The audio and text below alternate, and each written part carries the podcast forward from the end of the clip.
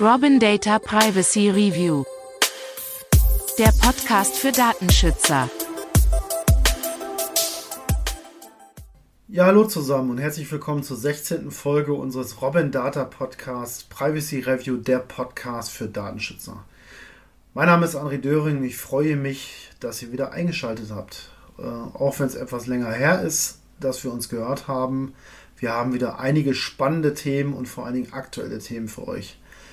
Das wären zum Beispiel, wir starten mit dem ersten Thema mit Neuigkeiten von der Entwicklerkonferenz WWDC von Apple. Denn das Unternehmen möchte seinen Vorsprung beim Thema Privatsphäre weiter ausbauen und setzt bei der Entwicklung von neuen Funktionen den Fokus auf den Datenschutz.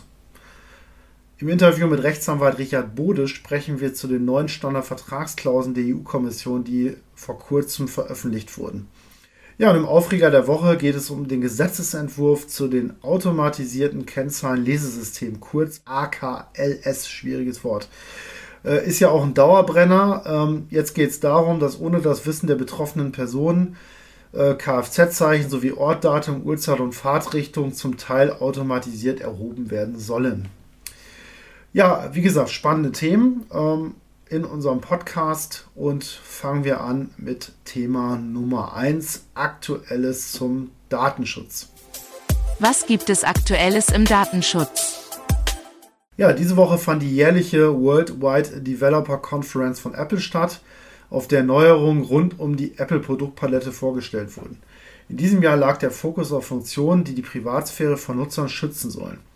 Mit den neuen Features können Apple-Nutzer das Tracking in der E-Mail-App stoppen und so auch Informationen zu Standort und IP-Adresse privat halten. Bislang konnten Unternehmen durch Links in E-Mails, Browserverläufe und weitere Infos abrufen. Auch bei der Verwendung äh, des Apple-Browsers Safari entscheiden Nutzer künftig, welche Informationen eine Webseite erhalten soll. Außerdem soll es in einem Datenschutzreport, äh, außerdem soll es einen Datenschutzreport geben, bei dem alle Zugriffe von installierten Apps auf private Daten aufgeschlüsselt sind. Die Spracheingaben bei der Verwendung von Siri sollen lokal auf den Geräten verarbeitet werden. Die neuen Funktionen sollen Teil des Software-Updates von iOS 15 sein und werden im Herbst erwartet. Schon seit Monaten positioniert sich Apple als der Tech-Konzern, dem die Privatsphäre seiner Kunden wichtig ist.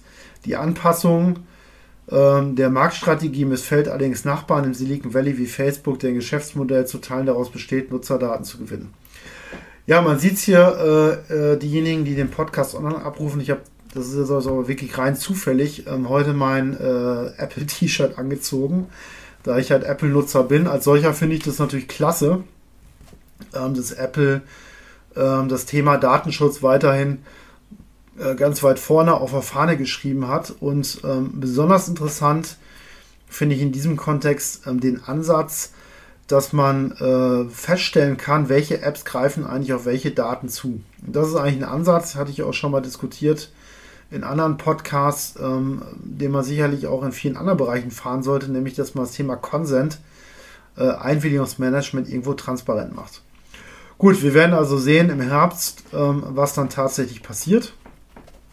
Ähm, ich freue mich auf jeden Fall, dass ein großer Tech-Konzern in diese Richtung geht und hoffe natürlich, dass sie im Innenverhältnis dann die Daten auch entsprechend verarbeiten, wie sie es nach außen versprechen.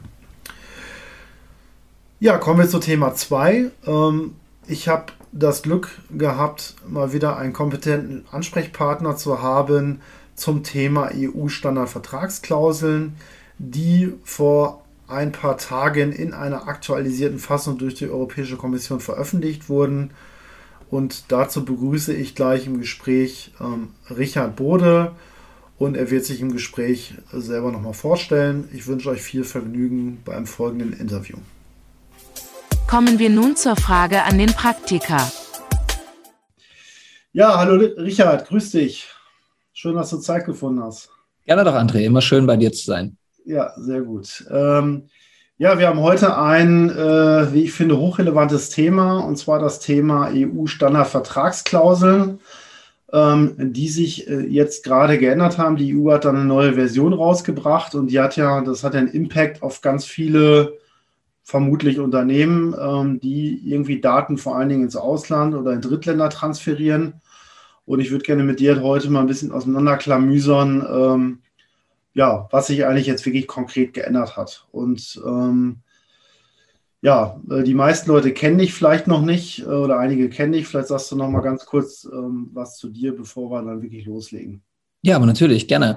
Ähm, ja, ich bin Richard Bode, ich bin Rechtsanwalt ähm, aus Dresden und bin seit äh, vielen Jahren, schon lange vor der DSGVO, ähm, Datenschützer und Datenschutzrechtler und ähm, bin auch Datenschutzbeauftragter für viele Unternehmen.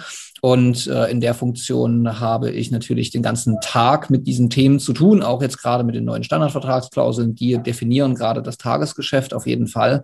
Und ähm, bilde auch noch relativ viele Datenschutzbeauftragte aus und gebe da natürlich das Wissen entsprechend weiter, weswegen es doppelt wichtig ist, da immer die aktuellsten Informationen auch weiterzugeben.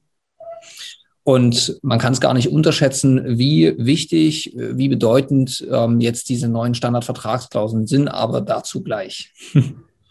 Genau, ja, vielleicht noch ergänzend, äh, Richard, wir haben auch das Glück, dass du unser Datenschutzbeauftragter bist. Vollkommen richtig, das darf man natürlich nicht intransparent lassen. Kann man, man, genau, ja. kann man an der Stelle auch gerne sagen und von daher freue ich mich immer wieder, wenn wir uns über rechtliche Themen an der Stelle austauschen können. Macht das ja, vielleicht steigen wir mal ähm, ein. Viele Hörer werden wahrscheinlich das Thema schon kennen oder hatten zumindest mal Berührung damit. Ähm, aber vielleicht noch mal ganz kurz zum Hintergrund. Also wozu gibt es eigentlich diese EU-Standardvertragsklausel? Was ist eigentlich die Idee dahinter oder der Sinn? Die Idee dahinter ist, vereinfacht gesagt, etwas, was sich nicht auf den ersten Blick erschließt. Wir alle kennen ja die Datenschutzgrundverordnung, die Datenschutzgrundsätze und ähm, ich denke, das hat sich so zu ziemlich jedem irgendwo auch durchgedrungen, dass immer diese ominöse Datenverarbeitung irgendwo im Fokus steht und diese Datenverarbeitung muss in irgendeiner Form legitimiert werden. Dafür gibt es Datenschutz, Informationen, Einwilligungserklären, der ganze Simon, den man so im Alltag kennt. Was der Nicht-Datenschützer aber natürlich nicht so genau kennt, ist, dass es an einer Stelle in der Datenschutzgrundverordnung ähm, eine, eine massive Abweichung von dieser Idee gibt, nämlich die sogenannte Datenübermittlung.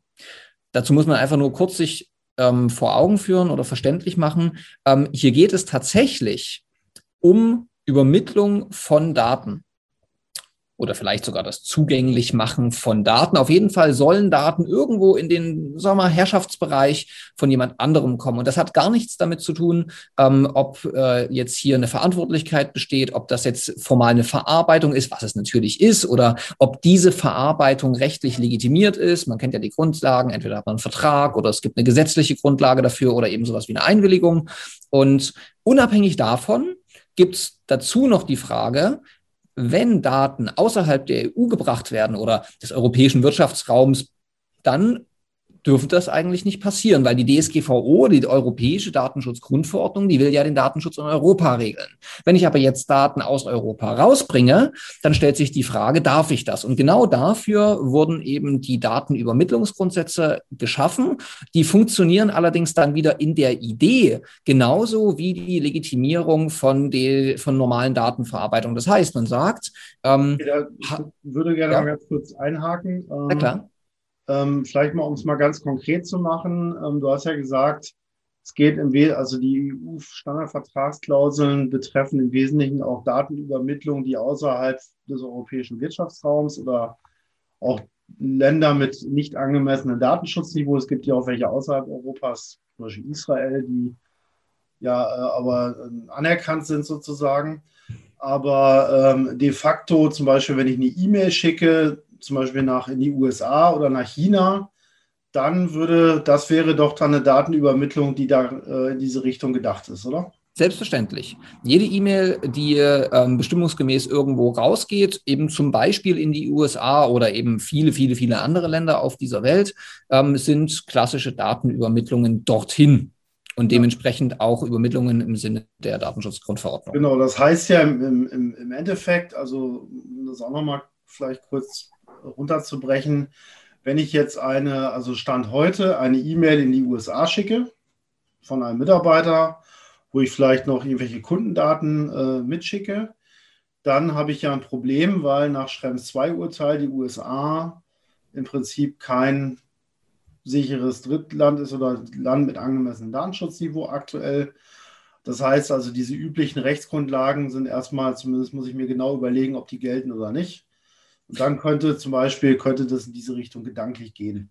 Genau, das ist die Grundidee dahinter. Ich muss es legitimieren. Ich muss nicht nur den, den Grund der Datenverarbeitung als solches legitimieren, also dass man zum Beispiel natürlich mit einem internationalen Kunden kommuniziert, wird im absoluten Regelfall ähm, rechtlich zulässig sein, im Sinne von einer Rechtsgrundlage nach Artikel 6 der DSGVO. Mhm. Aber die Übermittlung selbst muss genauso zulässig sein. Und jetzt bezogen auf die E-Mail, jetzt klassische E-Mail-Kundenverkehr, der ist glücklicherweise nicht das Kernproblem, denn ebenso wie bei den Verarbeitungsrechtsgrundlagen ähm, gibt es einen Blumenstrauß auch für die Übermittlungen ähm, und der hat eine, sagen wir mal, eine gewisse Abstufung.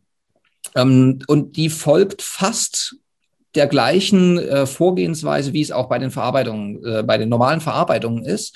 Denn auf der allerersten Ebene kann man sich ähm, schauen, ob es einen sogenannten Angemessenheitsbeschluss gibt. Das hast du gerade auch schon angesprochen. Das ist zum Beispiel Israel, das ist auch Neuseeland, das ist auch Australien, Japan gehört dazu, die Schweiz gehört dazu.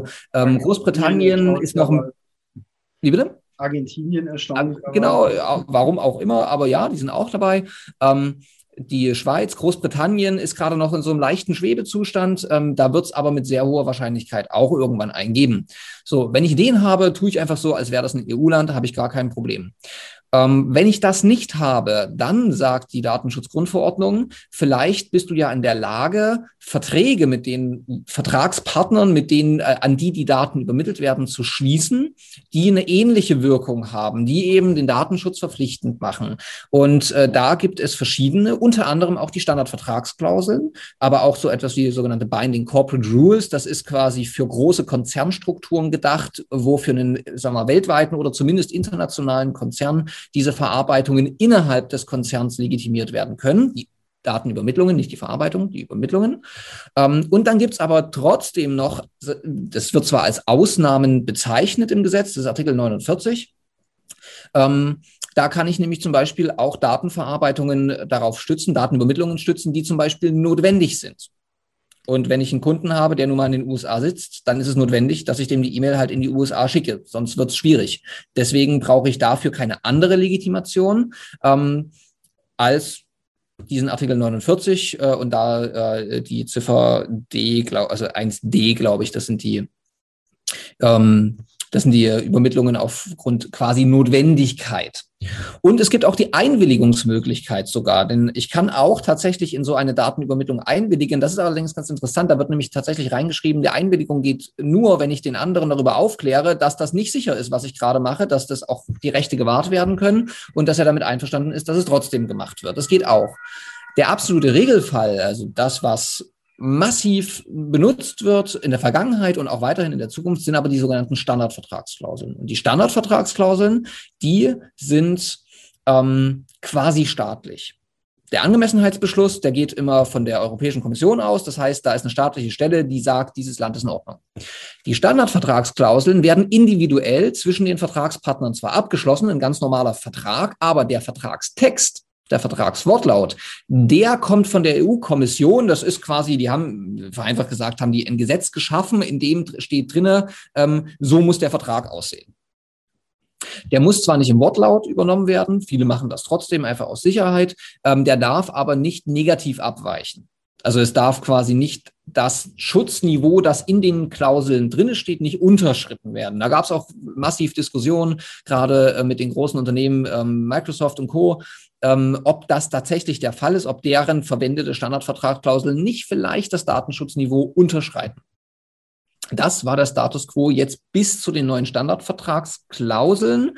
Ähm, an diesem Mechanismus ändert sich nichts. Und dann kam Schrems 2, also das äh, Urteil des Europäischen Gerichtshofs zur Datenübermittlung in die USA. Und hier wurde festgestellt, dass zwar die Standarddatenschutzklauseln, die es bis dahin gab, die aber noch weit vor der DSGVO mal erstellt worden sind, dass die zwar grundsätzlich das legitimieren können, dass aber im Einzelfall geprüft werden muss, ob tatsächlich in diesem Drittstaat ein angemessenes Datenschutzniveau herrscht, im Sinne von, dass derjenige, an den ich die Daten übermittle, das, was da auf dem Papier steht, überhaupt einhalten könnte.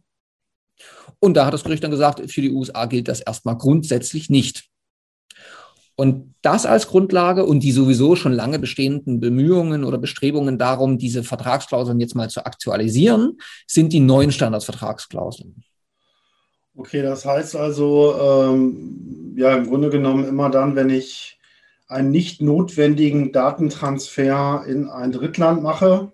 Zum Beispiel, ich habe einen Marketingdienstleister, der irgendwelche Daten für mich auswertet. Das genau, wird nicht notwendig. Zum Beispiel, ich würde jetzt meine, äh, vielleicht ein bisschen schräges Beispiel, äh, oder Marketingdienstleister, oder ich würde meine Personalabteilung in die USA verlegen als deutsches Unternehmen, weil ich dann einen Standort habe, ein Tochterunternehmen. Mach's nicht so kompliziert. Ähm, nimm dir einfach einen Cloud-Dienstleister für Personalmanagement. Zum Beispiel, ja. Der sitzt genau. in den Staaten, ja, verarbeitet in den Staaten. Ganz ja, genau. gängiges Beispiel, passiert massiv. Ja, richtig. Dann habe ich das Thema mit den, mit den Standardvertragsklauseln. Genau. Okay, also auf jeden Fall ein hochrelevantes Thema, weil äh, klar, digitale, vernetzte Welt, äh, man sucht sich die Services, die kostengünstig sind und die sozusagen äh, gut umgesetzt sind. Die kommen halt häufig auch aus den USA, muss man sagen. Von daher genau. ist Innovation ist da immer noch da. Ähm, ein besonderes Thema, kommen wir vielleicht ganz am Ende nochmal ganz, ganz kurz äh, auf den Spezialfall, du hast gerade schon angefangen zu skizzieren, nochmal eingehen. Ähm, so, die alte Welt war also, ich hatte faktisch, ich nenne es jetzt mal einen monolithischen Vertrag. Mhm. Der bestand aus mehreren DIN A4-Seiten. Da konnte ich ein paar Felder äh, individualisieren. Da konnte ich ein bisschen was zu den technisch-organisatorischen Maßnahmen, äh, musste ich mich genau. dazu äußern, individuell. Aber im Grunde genommen war es halt eigentlich ein vorgegebener Text äh, nach dem Motto, gut, ich kann es, wie wir gerade gehört haben, auch ein bisschen anpassen oder umändern, aber Klar. eigentlich friss oder stirb. Also es ging halt wenig auf die Bedürfnisse der tatsächlichen Datenübermittlung ein. So würde ich sehen, das ist halt alles generisch geregelt. Das Ziemlich. hat sich doch jetzt bei den neuen EU-Standardverträgen geändert, oder? Ähm, jein es ist äh, zwar immer noch ein Stück weit generisch, aber es ist ähm, intelligenter gedacht. Man muss sich erstmal noch ähm, vor Augen führen, dass äh, die alten Standardvertragsklauseln, seitdem es die DSGVO gab, einen großen Nachteil hatte. Die alten Standardvertragsklauseln haben natürlich die alten, also die alte europäische Datenschutzrichtlinie als Referenz genommen, die dann in Deutschland damals ins Bundesdatenschutzgesetz übersetzt worden ist. Und danach war auch alles in Ordnung. Mit der DSGVO wurde aber klar, dass die Anforderungen an Auftragsverarbeiter, also sprich Firmen, die in meinem Auftrag Daten verarbeiten, und das sind dann jetzt genau die, um die es hier auch geht, zum Beispiel eben der Cloud-Personaldienstleister, dass die bestimmte Anforderungen umzusetzen haben. Und diese Anforderungen waren in den Standardvertragsklauseln, in den in Anführungsstrichen alten Standardvertragsklauseln nicht vollständig enthalten. Zum Beispiel dieses ganze Thema Unterauftragsverhältnisse. Wie geht das? Wie kann das wirksam gemacht werden? Das war da überhaupt nicht adressiert, in keiner Form. Ähm, insbesondere gab es auch überhaupt keine Standardvertragsklauseln, die überhaupt die Fallkonstellation, dass ein Auftragsverarbeiter einen Unterauftragsverarbeiter vielleicht in einem Drittstaat einbezieht. Die gab es schlichtweg nicht, denn es gab nur Standardvertragsklauseln ähm, Controller zu Controller, also sprich Verantwortlicher zum Verantwortlichen. Das wäre heute eine schlichte Datenweitergabe oder Controller zu Prozessor, also Verantwortlicher zu Auftragsverarbeiter. Das ist die gängige Variante, aber Prozessor to Prozessor gab es nicht. Das heißt, da gab es Unzulänglichkeiten und die haben dazu geführt, dass auch die ganz alle großen Anbieter zusätzlich zu den Standardvertragsklauseln nochmal Dokumente brauchte, die diese Lücke zum Auftragsverarbeitungsvertrag dann geschlossen haben. Das heißt, so seit 2018 sah das dann, also natürlich mit einem gewissen zeitlichen, äh, äh, zeitlichen Nachlauf, bis das alle so umgesetzt hatten, ähm, waren Standardvertragsklauseln dann so aufgebaut, dass die immer irgendein Annex, ein Addendum, einen Zusatz hatten, ähm, die dann dieses Auftragsverhältnis ausgestaltet haben. Und damit ist jetzt auch zum Glück Schluss. Denn die neuen Standardvertragsklauseln machen das anders. Das Erste, was die ganz anders machen, die bauen das Ganze mal modular auf. Das ist im ersten Step jetzt ähm, nicht so hilfreich, weil ich kann nicht mehr diesen Gesetzestext einfach Copy-Paste rausziehen. Aber das ist nicht schlimm. Das dauert äh, vielleicht ein paar Wochen, bis äh, entsprechend findige IT-Firmen, ich gucke da jetzt in Richtung Robin Data, ähm, vielleicht eine Chance gefunden haben, diese, Modu diese Modularität einfach in Form von, von äh, Online-Abläufen durchzuklicken. Ähm, das sollte keine Herausforderung sein, ist eine Frage kurzer Zeit, dann liegt das so vor. Und in dieser Modularität kann ich jetzt tatsächlich sagen, okay, ich habe so ein generellen Teil, der ist halt das Entscheidende. Dann gibt es die spezifischen ähm, Varianten, ob ich jetzt eben Controller to Controller, Controller to Prozessor, Prozessor to Subprozessor habe oder sogar, das ist ein bisschen seltsam, Prozessor to Controller. Ähm, das ist eine Variante, da schütteln gerade sehr viele Leute den Kopf, weil sie sich fragen, was soll denn damit gemeint sein? Und das ist auch etwas, sagen wir weit hergeholt, weil wir reden von einer Variante, wo ein Auftragsverarbeiter, der im Inland sitzt, an einen Auftraggeber, der im Ausland sitzt, ähm, Daten übermittelt. Der Auftraggeber im Ausland, der wird sich aber im Regelfall tunlichst davor hüten, irgendwelche Standardvertragsklauseln abzuschließen. Der sitzt ja gar nicht im Inland für den gilt die DSGVO im Zweifelsfall überhaupt nicht. Das wird sich jetzt rausstellen, wie das genau dann ähm, gemeint ist oder wie das ausgelegt wird. Aber am Ende habe ich diese Modularität, dass ich diese Fälle abdecken kann. Dann habe ich natürlich weiterhin ähm, äh, das ganze Thema technische organisatorische Maßnahmen. Das muss ja auch abgesichert werden. Und zusätzlich, und das ist jetzt Schrems 2, und zusätzlich gibt es zwei Anhänge oder zwei, zwei Chapter in diesen äh, Standardvertragsklauseln, die jetzt dieses Urteil mit ansprechen, die nämlich auf der einen Seite sagen, der ähm, Übermittlungsempfänger ist verpflichtet, das hatte Microsoft schon in seinen Verträgen damals mit eingeführt, der ist verpflichtet, den Rechtsweg auszuschöpfen, um zu verhindern, dass auf solche Daten zugegriffen wird. Damit soll gerade mit Blick auf die USA, Thema Cloud Act, FISA-Gerichte ähm, äh, und so weiter und so fort, soll verhindert werden, dass ähm, einfach eine staatliche Stelle Daten anfragt von Europäern und diese Stelle dann einfach sagt, na ja gut, es kommt halt von einer staatlichen Stelle, dann werden wir das wohl akzeptieren. Nein, mit den neuen Standardvertragsklauseln müssen die den Rechtsweg beschreiten, sonst sind sie vertragsbrüchig. Und das zweite ist eine Einzelfallprüfung. Und das ist natürlich jetzt nicht so einfach, weil dieses, ähm, äh, dieses ach man, äh, das hat einen neuen Spitzname, das ist dann Transfer Risk ähm, äh, Assessment, also TRA, ähm, Transfer Risk Assessment. Und dieses Transfer Risk Assessment, also quasi die Bewertung des Risikos, dass die Daten im Empfängerstaat nicht so gesichert werden können, dass die Rechte und Freiheiten der Betroffenen noch gewahrt werden. Das muss im Einzelfall, also bezogen auf den einzelnen Vertragspartner, geprüft werden. Viel Rede. Das ist natürlich in der Praxis nicht so, dass die Einzelfallprüfung so richtig stattfinden wird. Denn tatsächlich wird es so sein, wie es auch in der Vergangenheit war und wie es mit Auftragsverarbeitungsverträgen im Allgemeinen ist. Derjenige, der der internationale Dienstleister ist, der wird dieses Dokument zur Verfügung stellen und der wird dann da reinschreiben, was er als Sondermaßnahmen ergreift oder ergriffen hat. Und dann ist es nur die Aufgabe desjenigen, der diese Daten übermitteln möchte, zu prüfen, ob das ausreichend ist.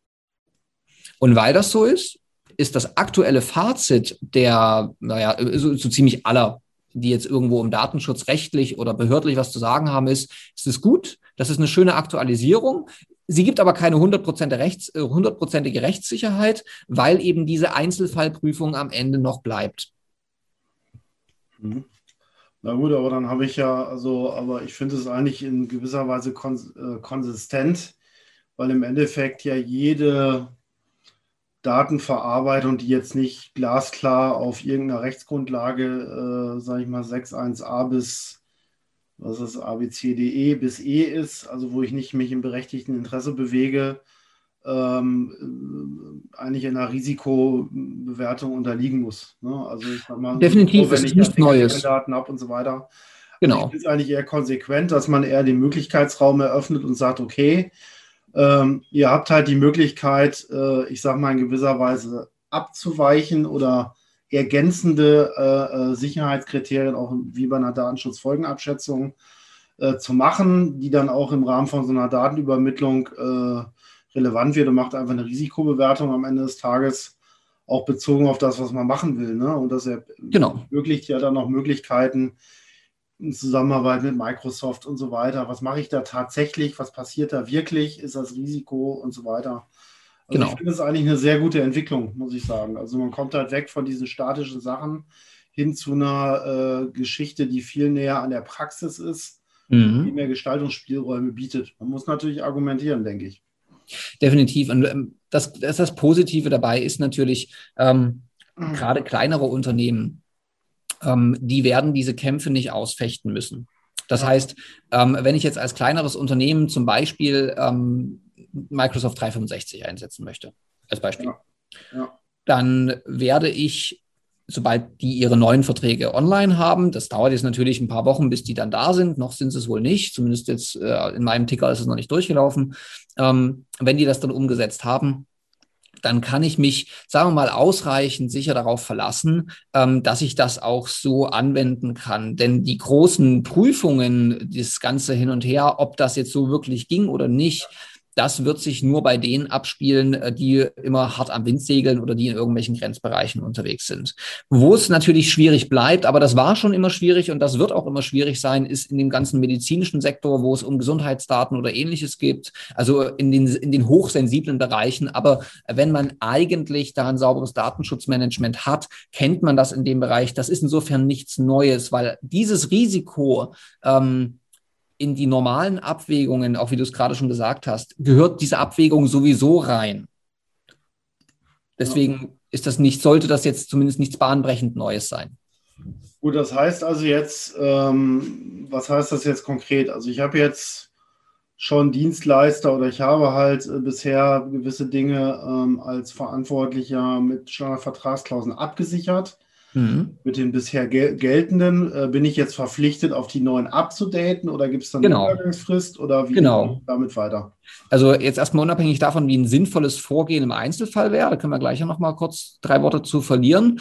Ganz grundsätzlich ist es so, für alles, was jetzt neu ist, müssen die neuen verwendet werden. Die alten gelten quasi Stichtag heute nicht mehr. Und für alles, was jetzt schon existent ist, muss es binnen 18 Monaten angepasst werden. Also das ist, das ist sehr großzügig. Da wird keiner jetzt äh, in, in zeitliche Schwierigkeiten kommen, wenn er sich so ein bisschen um das Thema kümmert. Ähm, das sollte kein Problem sein und das bietet vor allem auch den großen Anbietern mehr als genügend Zeit, um das selbstständig auszuarbeiten, um in die eigenen Prozesse das einzuführen. Denn das muss man wissen, das ist, ähm, da darf man sich nicht davon in die Irre führen lassen. Ähm, die heißen zwar Standardvertragsklauseln und man redet auch von Vertragsgestaltung, aber es ist rechtlich gesehen vollkommen zulässig, dass diese Klauseln ähm, zum Beispiel als Teil des, des Servicevertrages oder des Dienstleistungsvertrages, der AGB oder sonst irgendetwas, dass die da einfach Bestandteil sind. Also ich muss das nicht individuell extra abschließen, das kann auch inkludiert werden. Das kommt dann auf den Dienstleister an, wie der das möchte, wie der das sich ausgedacht hat. Ja. Ähm, ja, wie machen wir doch gleich mal den Punkt. Ähm, wie gehe ich denn im Einzelfall dann jetzt vor? Ich bin jetzt ein IT-Dienstleister oder so, der solche Transfers organisiert oder durchführt. Naja, es ist unterschiedlich. Also ähm, das A und O ist natürlich eine saubere Datenschutzdokumentation. Also wer mal, sein, äh, gerade auch mit Robin Data arbeitet und da seine Sachen ordentlich pflegt, der wird damit kein großes Problem haben. Denn die allererste Ebene ist tatsächlich die saubere zusammen, also saubere Darstellung aller Dienstleister. Erstmal unabhängig davon, was mit denen gemacht wird, sondern jede Firma, jede auch Person, mit der ich in irgendeiner Form äh, Daten austausche, die muss ich mal auflisten. Mhm. Aus dieser Liste kann dann der Datenschützer relativ einfach diejenigen rausfiltern, ähm, bei denen eine Datenübertragung in, äh, äh in den Drittland relevant ist.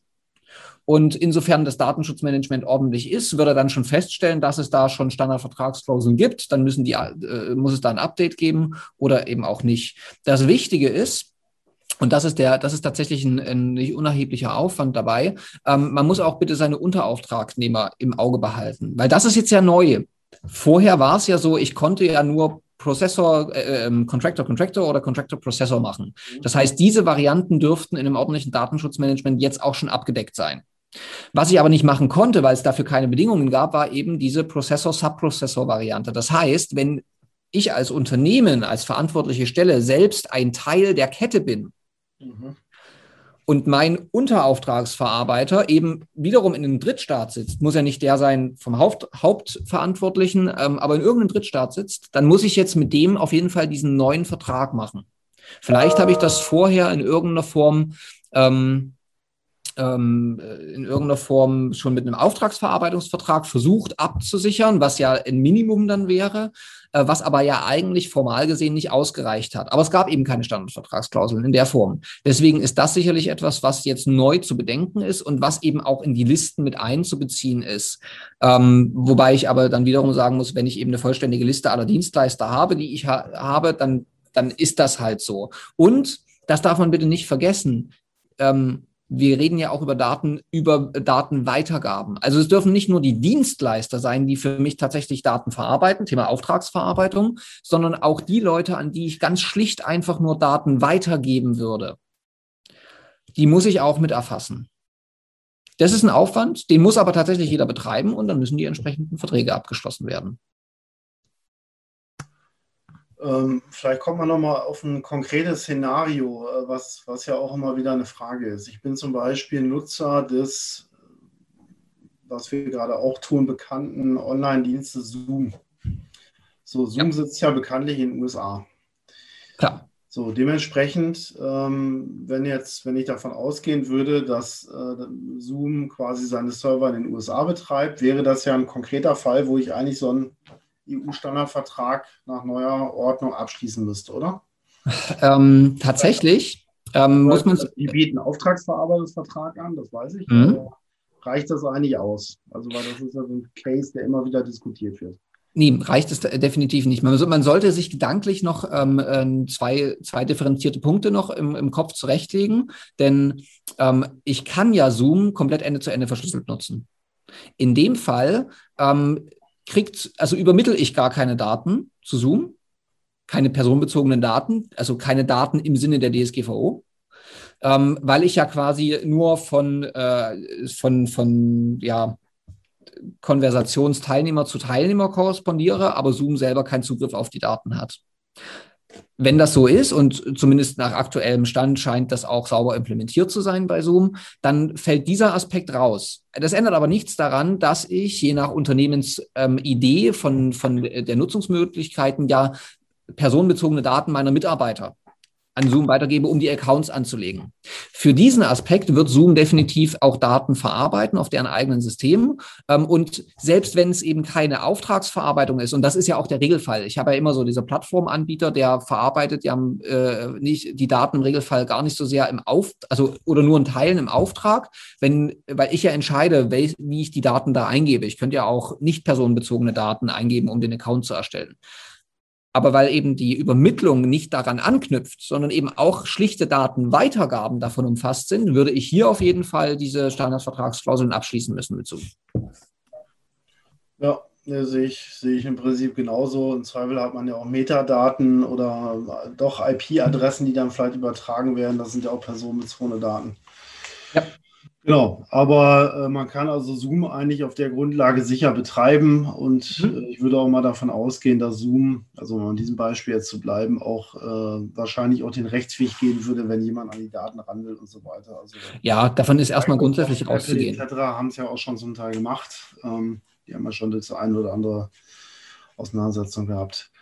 Genau. Ja, ähm, vielleicht nochmal eine letzte Frage. Jetzt könnte man natürlich die Idee entwickeln, wenn ähm, das so schön alles modular aufgebaut ist und inhaltlich, klar, ich habe natürlich immer diesen internationalen Transfer, aber irgendwie ja viele Aspekte drin sind, die hier auch im Auftragsverarbeitungsvertrag heutzutage sowieso auch drin habe, so verstehe ich es zumindest.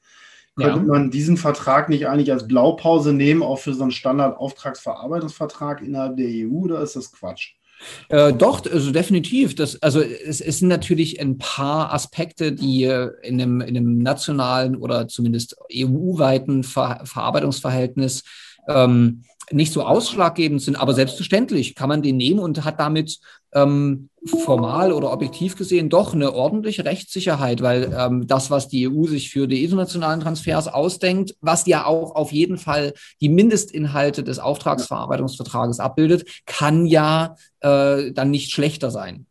Also von daher, ja, definitiv. Das, das, ist nämlich so eine Sache, hat jetzt nicht ganz direkt was mit dem Thema zu tun, aber was ich halt immer wieder feststelle, also ich habe mir selber mal so ein Schema gebaut für Auftragsverarbeitungsverträge, was die Elemente sein sollten. Also da finde ich eigentlich gut, wenn man da auch wirklich mal eine europaweit einheitliche Regelung hinkriegen würde, ähm, wo man sagen würde, das ist eigentlich jetzt hier die Blaupause äh, für, das, für den innereuropäischen Datentransfer.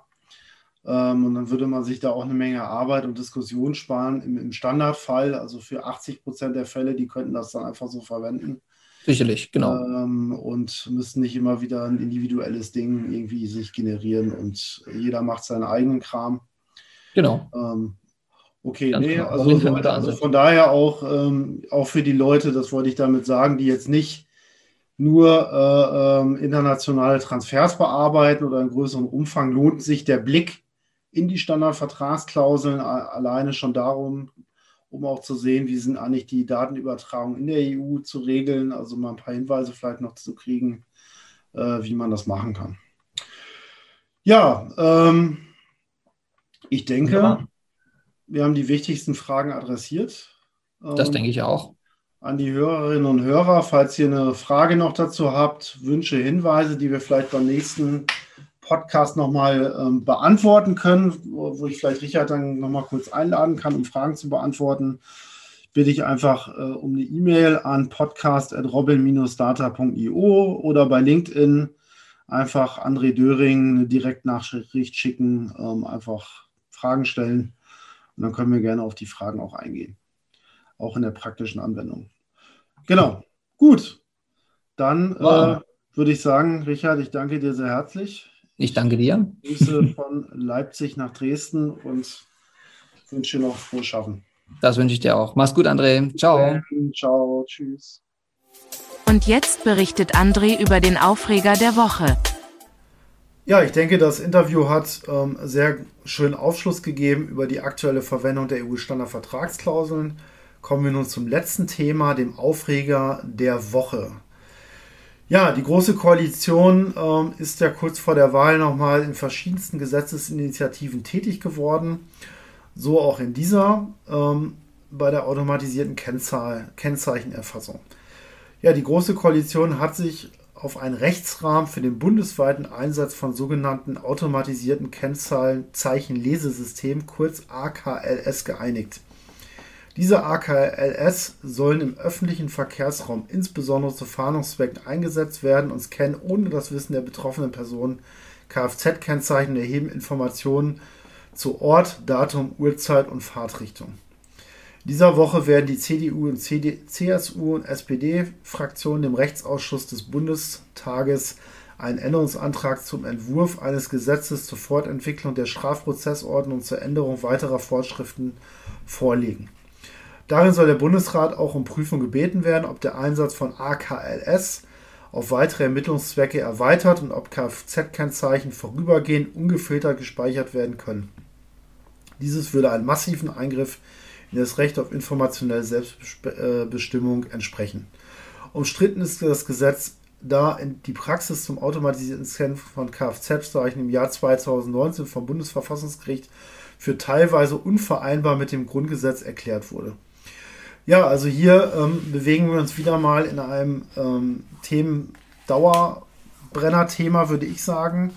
Ähm, es geht wieder darum, wie schon damals 2019, ähm, dass so damals ging es um die ähm, Diesel-Einfahrten zum Beispiel bei irgendwelchen Umweltzonen und so weiter, das also automatisiert erfasst und ähm, bewertet wird, was da für Fahrzeuge durchgehen, dann eventuelle Strafmandate verteilt werden können. Jetzt äh, wird also der Rechtsrahmen weiter ausgeweitet oder soll weiter ausgeweitet werden hin zu einer, ja, früher hätte man vielleicht gesagt, Schleierfahndung auf deutschen Straßen, ähm, wo im Grunde genommen jeder Bürger abgescannt wird. Ähm, und ähm, ja, also 2019 hat ähm, Stefan Bring vom äh, Bayerischen Landesamt für Datenschutz und Informationsfreiheit schon gesagt oder schon prognostiziert, dass äh, solche Daten, die dann für einen bestimmten Zweck erhoben werden, auch zukünftig äh, über weitere kreative Verwendungszwecke nachgedacht wird. Und er hatte recht behalten, wenn man sich diesen Gesetzesentwurf ansieht. Das heißt also auch hier ähm, findet eine, auf Grundlage einer Sache, die schon mal gegeben hat, äh, eine Erweiterung statt und bestätigt alle, die sagen, während den Anfängen ähm, äh, und dass ein Gesetz äh, ja, sich immer weiterentwickelt, ähm, wird hier auch nochmal bestätigt. Also meine persönliche Meinung zu dem Thema ist, ja, ich finde es halt problematisch, dass ähm, einfach jeder Fahrer in ganz Deutschland überwacht werden soll, dass man dadurch Bewegungsprofile von Fahrern ähm, nachzeichnen kann, ähm, dass man so äh, ja in die ähm, Fänge von Ermittlungsbehörden sicherlich auch unverschuldet geraten kann, wenn man zufällig mit einem Fahrzeug vielleicht in der Nähe eines Tatorts vorbeigefahren ist. Ähnliche Dinge, das sind sicherlich eine ganze Menge ungeklärter Ermittlungsfragen. Und ich denke, es ist unheimlich wichtig, ähm, dass diese Dinge vorher geklärt werden und der Bundestag äh, als gesetzgebende Instanz auch wirklich hier ähm, sehr kritisch nachhakt, was jetzt ganz konkret mit den Daten passieren soll. Ähm, naja, und Missbrauch muss natürlich ausgeschlossen werden, aber wir haben es ja auch bei der Vorratsdatenspeicherung und so weiter. Es ist halt ein, ein Grundinteresse der Ermittlungsbehörden, möglichst viele Daten über uns zu sammeln, um diese dann auszuwerten. Ähm, ich sehe das Ganze skeptisch und hoffe auch, dass die Datenschutzbeauftragte der Länder, auch der Bundesdatenschutzbeauftragte, ähm, hier entsprechend ähm, agieren und sich auch einige Politiker finden, die hier auf jeden Fall kritisch ähm, das Ganze betrachten.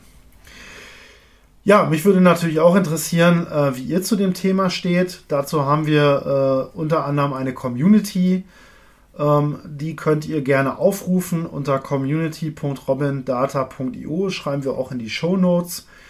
Oder schreibt mir doch einfach mal eine Nachricht, gerne auch auf LinkedIn, wo ich aktiv bin, eine private Nachricht. Oder direkt eine E-Mail an unsere zentrale E-Mail-Adresse podcast.robin-data.io. Ähm, ich würde mich über Fragen auch vielleicht zur Anwendung der EU-Standardvertragsklauseln freuen. Äh, Richard Bode hat sich bereit erklärt, ähm, in einem weiteren Gespräch diese Fragen zu beantworten, sollten irgendwelche Fragen zu dem Thema kommen.